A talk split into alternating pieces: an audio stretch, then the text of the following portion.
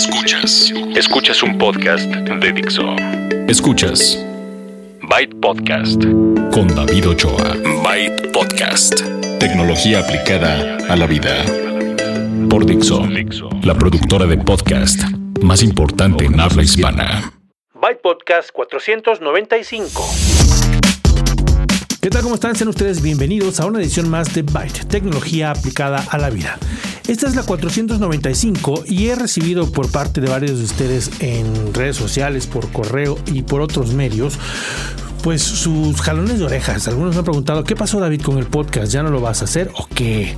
Algunas personas me han preguntado, ¿ya no es semanal o qué? Bueno, tuvimos algunos eh, algunos problemas, entre que me enfermé y entre que, como les había mencionado, nos cambiamos de estudio y además se hizo una modificación al estudio de Dixo, pues eh, nos tomamos un par de semanas sin podcast. Pero a partir de ahora, ustedes están escuchando esto y ya van a poder encontrar cada semana un episodio de Byte en donde vamos a tener noticias de tecnología, recomendaciones de sitios, vamos a tener reseñas de hardware, de software, de gadgets, de aplicaciones, como normalmente pasa aquí en este podcast. Este podcast lo encuentran ustedes en Dixo, dixo.com, bypodcast.com. Si no están suscritos o suscritas, pueden hacerlo en iTunes, en donde les agradeceré. Dejen un mensaje. Si ustedes tienen un minuto, dos, tres minutos, dejen un mensaje expresando ahí lo que piensan de este podcast. Para esta ocasión, en este episodio, vamos a tener un par de lanzamientos, presentaciones de teléfonos, los Galaxy A5 y A7 en México. También se anunció una, una pulsera monitora de actividad de la marca Fitbit.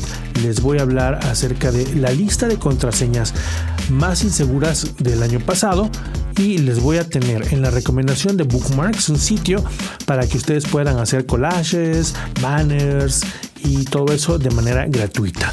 Vamos a hablar también de un sistema, una plataforma de crowdfunding, es decir, de donde todos aportan para hacer préstamos personales, crédito que pueden ustedes obtener a partir de internet y les voy a decir qué se pueden conseguir, cuál teléfono se pueden conseguir con 12 mil pesos aquí en México. Todo eso en la siguiente media hora de este que es Byte Podcast 495 y que tiene como correo electrónico la dirección bytepodcast.gmail.com y me encuentran como Byte Podcast en todas las redes sociales. Entonces empecemos sin más con las noticias. Las noticias. Noticias.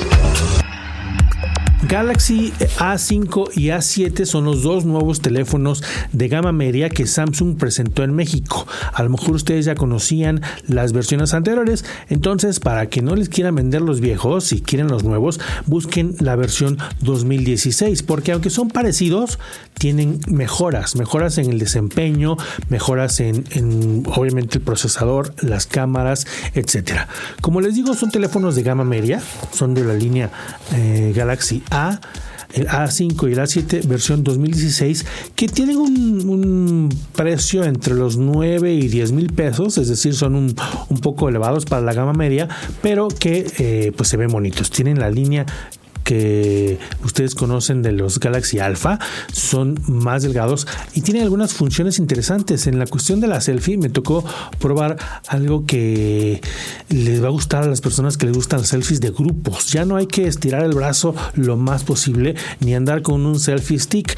Ahora hay una en las cámaras frontales de los Galaxy A5 y A7 hay una función para tomar una selfie panorámica una selfie de grupo. Y tienen ustedes que ir moviendo el teléfono para captarlo, pero no tienen que estirarse más, sino simplemente ir captando a todas las personas que están a su alrededor. Em, están ya disponibles en México les digo 9 mil y 10 mil pesos más o menos depende de dónde los compren y están eh, en diferentes colores, son delgados y son bonitos. El Galaxy A5 y A7 versión 2016. Otro anuncio que se hizo y que vamos a poner aquí en las noticias es una nueva pulsera monitora de actividad física, una Fitbit. Ustedes a lo mejor conocen a Fitbit por el Flex, que es el más sencillo, y el, Charge. Y hace poco presentó en el CES un reloj y ahora está presentando una nueva eh, pulsera que llama Alta.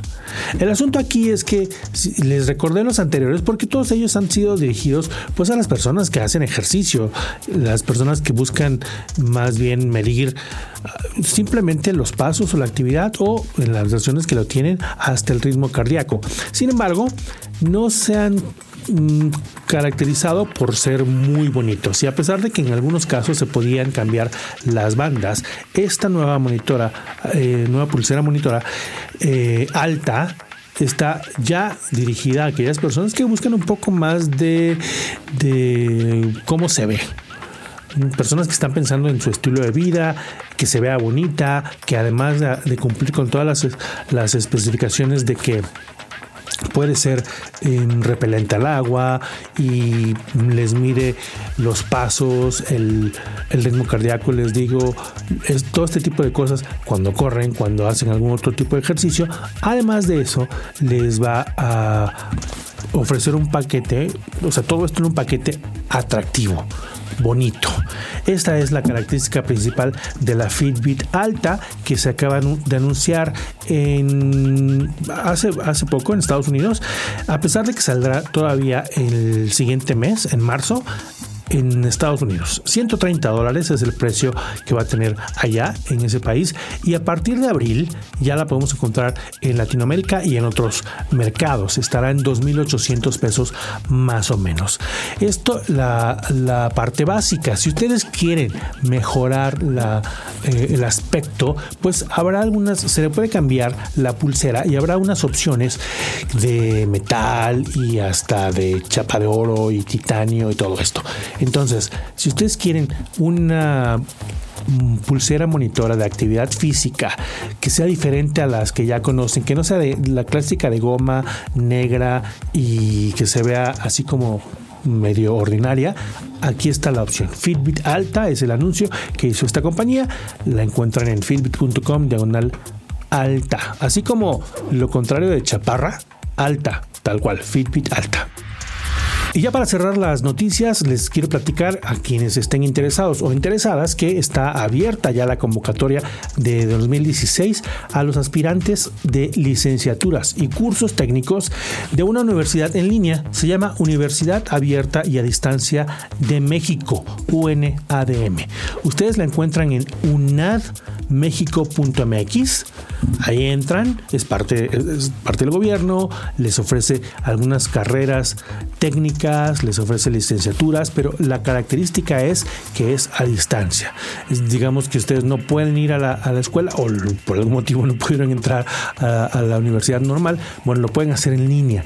Si quieren ustedes inscribirse, vayan a unadmexico.mx, UNAD, México.mx y ahí encuentran, luego luego entrando está el banner en donde se tienen el enlace para el requisito, el proceso los requisitos para los aspirantes a licenciaturas y cursos técnicos. La Universidad Abierta y a Distancia de México les ofrece una carrera para este inicio de año. Bueno, pues eso es todo noticias. Vámonos con Cultura Digital. Cultura Digital.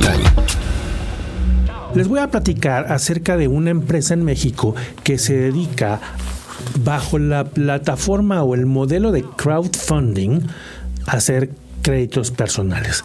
Vamos a empezar por lo de crowdfunding, por si no recuerdan, que es este esfuerzo que hacen un grupo de personas para juntar dinero y a lo mejor ustedes han escuchado de Kickstarter o Indiegogo, en México de Fondeadora, por ejemplo, que es un tipo de crowdfunding. Hay varios y este es el más popular. Ustedes tienen ahí varios proyectos, personas que a lo mejor inventaron algo o tienen un producto que necesita de su apoyo financiero. Y ustedes dicen, bueno, yo apoyo, yo coopero y entonces reciben ciertas recompensas. Este es el crowdfunding de recompensa que le permite al, a quien hace el proyecto pues cubrir los gastos de, producción y darles después su producto. Supongamos que encuentran ustedes un reloj, unos audífonos, unos tenis especiales, un wearable, lo que sea.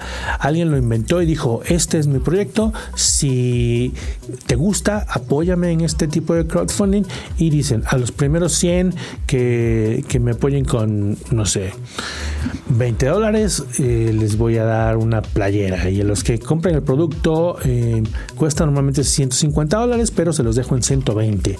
Y así ustedes dicen, yo voy a dar dinero y ellos se, eh, se comprometen a cumplir con el producto a, tiempo y con las especificaciones que están ahí dichas. ¿no? Ese es el tipo de crowdfunding que muchos conocemos y que a lo mejor ustedes han escuchado. Este otro tipo de crowdfunding es el que se usa para que las personas que tienen dinero se conviertan en prestamistas y las personas que necesitan dinero pues vayan y lo pidan prestado. Son créditos personales, son, son pues esto, préstamos a través de una plataforma que en este caso se llama Prestadero. Prestadero acaba de, presentar en este año sus proyecciones, nos hablaba de, este tipo de crowdfunding que les estoy platicando, ellos ya llevan un par de años con este producto y es muy sencillo, si ustedes, como les digo, pueden ser prestamistas o pueden ser eh, quienes o, quieran obtener el crédito. Y aunque mm, en muchos casos las instituciones financieras, los bancos, etcétera, no le dan no le dan eh, préstamos, no le, no le, hacen préstamos a algunas personas, pues vienen y buscan otras opciones en internet. Esta, esta plataforma se caracteriza porque está montada sobre internet, no hay eh, que ir a una sucursal de 9 de la mañana a 3 de la tarde, etcétera, sino la solicitud se hace en línea a través de internet y con los datos que das hacen la investigación y se pone ya disponible en esta plataforma las las opciones o las personas que quieren que necesitan el dinero.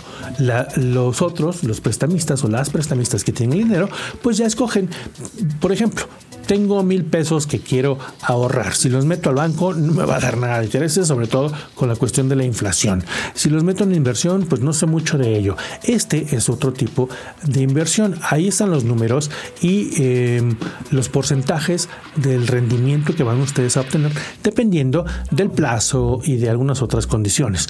Pero el asunto, para, para simplificarlo, es que si ustedes tienen dinero, vamos a suponer que tienen mil pesos, lo ponen ahí en su cuenta de, de prestadero y van a la, al, pues al directorio o a la lista de personas que están eh, buscando créditos. No les aparece el nombre, sino alguien solicitó un crédito de 10 mil pesos a seis meses porque quiere refinanciar su tarjeta de crédito. Entonces ustedes ven, ah, pues ese, a ese yo le puedo prestar 500 pesos. Y ustedes dicen, pues ahí voy a yo poner 500 pesos y acá voy a poner mis otros 500 pesos.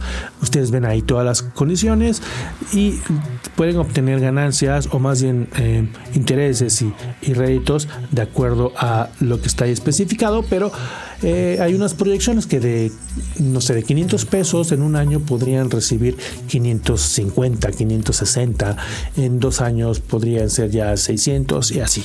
Ahí está toda la información, el modelo está interesante y nos platicaban las personas de, de Prestadero que en lugar de, ellos no buscan el mercado alternativo, no buscan que todos los rechazados de las instituciones financieras vayan y pidan prestado ahí, porque también está el riesgo, ¿no? El riesgo de que eh, se les otorgue el, crédito y después no cumplan y no paguen, ¿no?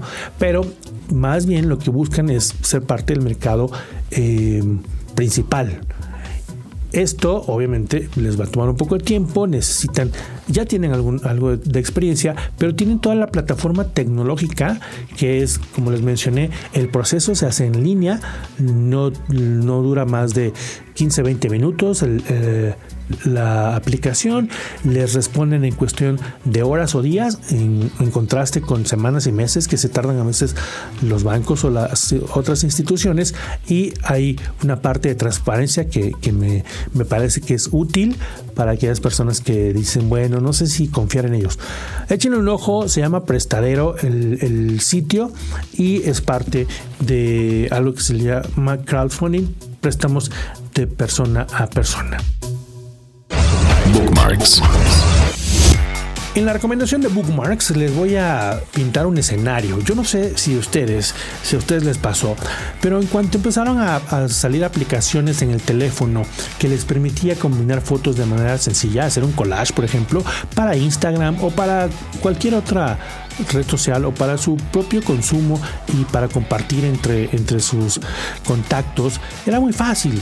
¿no? Una vez que aparecieron estas aplicaciones de collage, que hay varias, eh, el mismo Instagram lo hace con sus eh, recursos o yo, por ejemplo, en Android he tenido varias y es muy sencillo.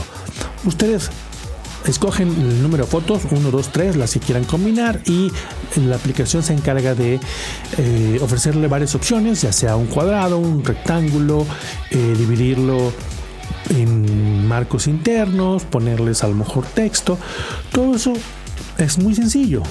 Y de repente, cuando me tocó a mí llegar a la computadora y querer hacer un collage, me hubiera gustado tener una de esas aplicaciones porque aunque tengo editores como Photoshop y todo, pues no hay templates, no hay dos pasos, no hay... Es hacerlo a mano y es hacerlo como de cero. Entonces me dio gusto encontrarme este lugar que se llama Photojet. Photojet.com les permite en varios idiomas, si ustedes quieren hacerlo en inglés está bien, pero también está disponible el español, crear un collage o varios Pueden ustedes crear también banners. A lo mejor le quieren cambiar, le, quieren tener una nueva cubierta para Facebook y no saben si la que tienen es el tamaño adecuado, eh, a lo mejor le quieren agregar un texto. Bueno, hay una parte que se dedica a cubiertas para Facebook, hay una parte que se dedica a banners para YouTube.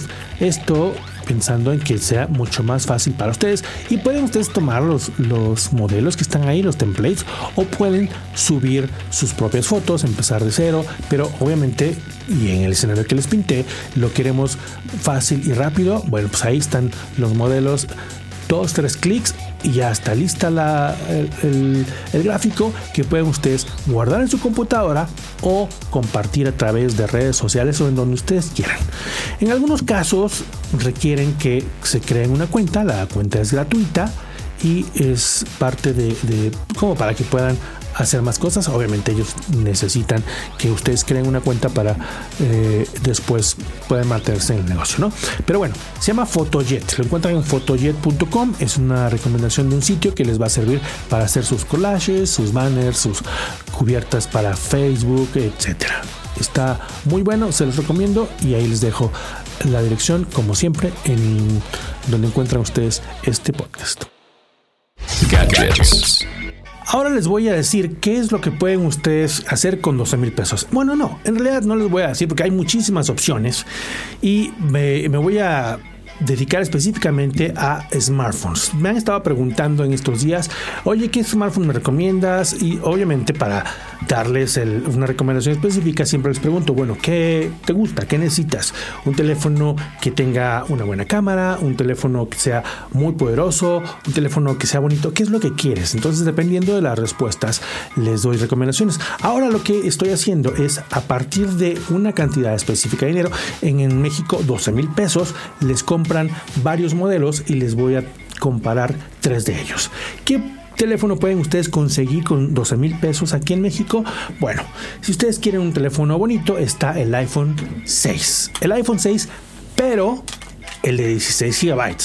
¿eh? Un iPhone 6 que tampoco es el modelo más reciente. iPhone 6 de 16 GB. O si ustedes quieren un teléfono Android, a lo mejor igual de bonito, porque por cierto se parece mucho, está el HTC One A9 muy delgadito también y está en ese rango de precio. Si ustedes están buscando un Android que sea más bien poderoso, pues está también en ese rango de precio el Moto X Force, que tiene la característica de que la pantalla no se le rompe. Dicen que con nada. Presumen de que es una pantalla no astillable. Inastillable. Bueno, vamos a hacer una, comparación entre estos tres que les digo, hay varios otros modelos, pero me parece que estos tres son, son eh, tienen estas características que a lo mejor les pueden interesar a ustedes. Vamos a empezar con el HTC One A9. Como les digo, es un teléfono eh, delgado, bonito, tiene una pantalla de 5 pulgadas de resolución Full HD, 1080p, tiene Gorilla Glass y, ay, bueno, aquí lo tienen ustedes. Si le notan un parecido tremendo al iPhone, bueno, pues ya lo hemos discutido en otras ocasiones. El iPhone 6 que ustedes pueden conseguir por 12 mil pesos tiene una pantalla de 4.7 pulgadas una resolución Retina Display que es un poco más alta que el HTC em, One A9 por cierto y finalmente tenemos el Moto X Force es el más grande de los tres y tiene una pantalla AMOLED de 5.4 pulgadas y la mejor resolución de todos ellos, 1440 por 2560. La densidad de píxeles también es muy buena y eh, se nota en cuanto a la pantalla, bueno, ahí gana el Moto X Force por varias razones. Em, en sí, los teléfonos son, em, a excepción del, iPhone, como les digo, es un modelo anterior. Los otros dos son los modelos más recientes. sin embargo, con el iPhone pueden ustedes actualizarlo a la versión más moderna del iOS. El iOS 9 más reciente ya está disponible para este modelo, el iPhone 6. Aquí la diferencia básica es de el, almacenamiento. 16 gigabytes. Tomando en cuenta que las aplicaciones de iPhone son muy grandes, muy bonitas, pero muy grandes, esos 16 gigabytes se les van a acabar rapidísimo. Si ustedes además deciden ponerle música o graban videos y quieren tener muchísimas fotos, se les va a acabar rapidísimo ese espacio. Es algo que tienen que considerar. Si no planean instalar muchas cosas o, van a estar constantemente moviendo esas fotos y esos videos, bueno, pues les alcanza para el iPhone 6 de 16 gigabytes. El asunto es que no tiene ningún tipo de ranura, no se puede, no se puede poner más, no se puede expandir el almacenamiento y esa es una desventaja. En el HTC One A9 también tenemos la versión de 16 GB, pero tiene su ranura de micro SD. Pueden ustedes ponerle una tarjeta para aumentar el almacenamiento. Ya se les acabaron los 16, bueno, pónganle una tarjeta de 200 si quieren gigabytes extra. Y en el caso del Moto X Force viene por default la, la versión que cuesta 12 mil pesos tiene 64 gigabytes de espacio. Es más difícil que se les acabe, pero además también tiene su espacio para tarjeta micro SD. Entonces, en el caso de los Androids, tenemos ambos tarjeta de almacenamiento para que no se les acabe, pueden, para que puedan ustedes expandirlo. En el caso de las cámaras, las cámaras que ya, sabemos que los megapíxeles no, no son todo, pero nada más por pura referencia, el iPhone tiene una cámara de 8 megapíxeles el, HTC One A9 tiene una cámara de 13 megapíxeles y el Moto X Force tiene una cámara de 20 megapíxeles, de hecho 21, 21 megapíxeles.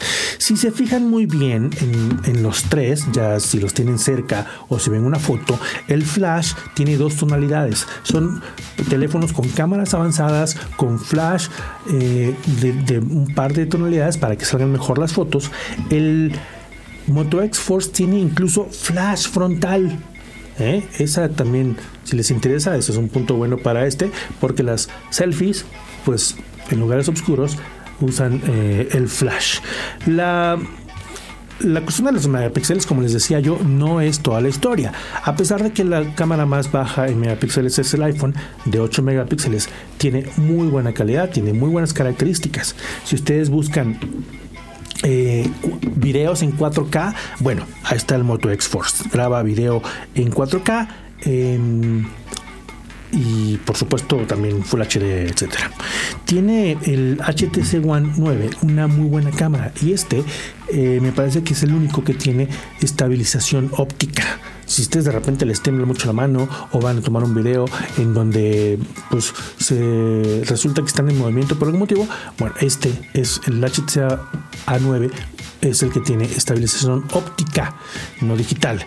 Y em, tiene muy buenas opciones para cuando quieren ustedes tomar una foto con cuestiones avanzadas. El modelo Pro que graba incluso archivos en RAW. Los fotógrafos o los aficionados saben que, son archivos que pueden manipular posteriormente y es de las mejores opciones para la cámara. La cámara del, eh, Moto X Force, sí, son 21 megapíxeles, sí está buena, pero a pesar de que tiene varias características, creo que de las tres es la que más sale perdiendo. Ahora, en cuanto a poder de procesamiento, el iPhone es bueno, tiene un, procesador A8, un chip A8, M8, bueno, no importa que sea, es, bueno.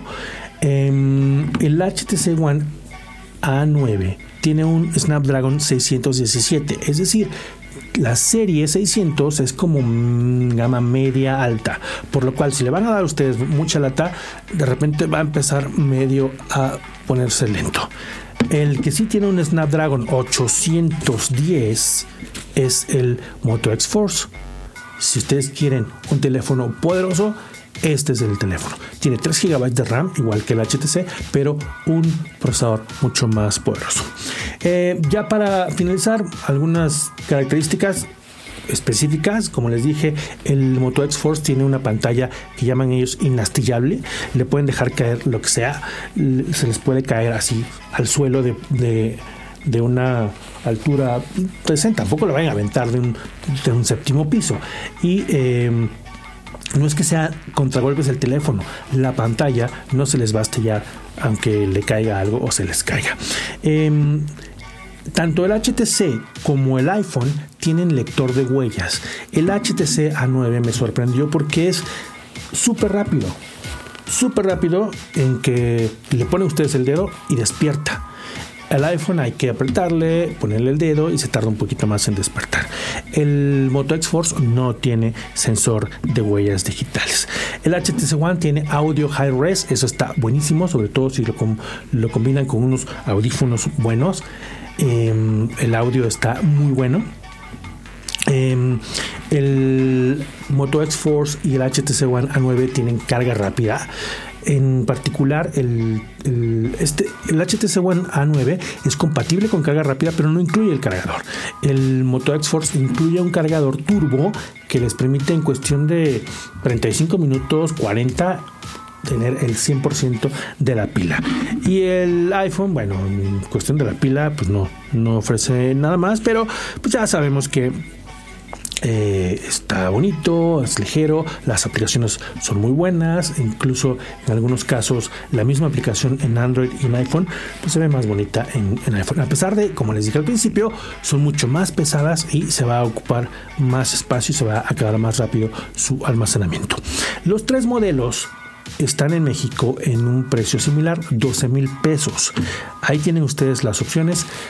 Los tres son eh, compatibles con redes 4G LTE. Los tres tienen eh, Wi-Fi AC. Eh, un, par de ellos tienen NFC, por ejemplo, el el Moto X Force tiene NFC muy bueno. Em, este tiene cubierta de cuero y así lo pueden ustedes comprar en el Moto Maker y está a ese precio que les digo. El iPhone tiene NFC, pero no sirve para nada pero bueno, lo tiene por lo menos. Ahí tienen ustedes estas tres opciones. Si ustedes tienen otro rango de precio que les gustaría que exploráramos, me avisan y hacemos de nuevo estas comparaciones para que ustedes se compren el smartphone que más les guste dependiendo de lo que les interese. Si es bonito, si es poderoso, si tiene una mejor cámara, etcétera. Bueno, eh, yo me despido. Muchas gracias por acompañarme al regreso. Ahora sí estamos listos para cada semana entregarles una versión de tecnología en podcast aquí en Byte. Y eh, pues bueno, gracias a las personas que han descargado este podcast, gracias a aquellas personas que mandan correos. Saludos al pollo, por, cierto, que en diciembre mandó un, un mail y sí, pollo, sí me acuerdo em, de cuando nos mandaban mensajes hace un par de años. Bueno, eh, este podcast está licenciado bajo Creative Commons, atribución no comercial, licenciamiento recíproco 3.0. La música es cortesía de Jamendo, la producción aquí en Dixo. Yo soy David Ochoa, los espero la próxima. Muchas gracias y bye. Dixo presentó Byte Podcast con David Ochoa. El diseño de audio de esta producción estuvo a cargo de Aldo Ruiz.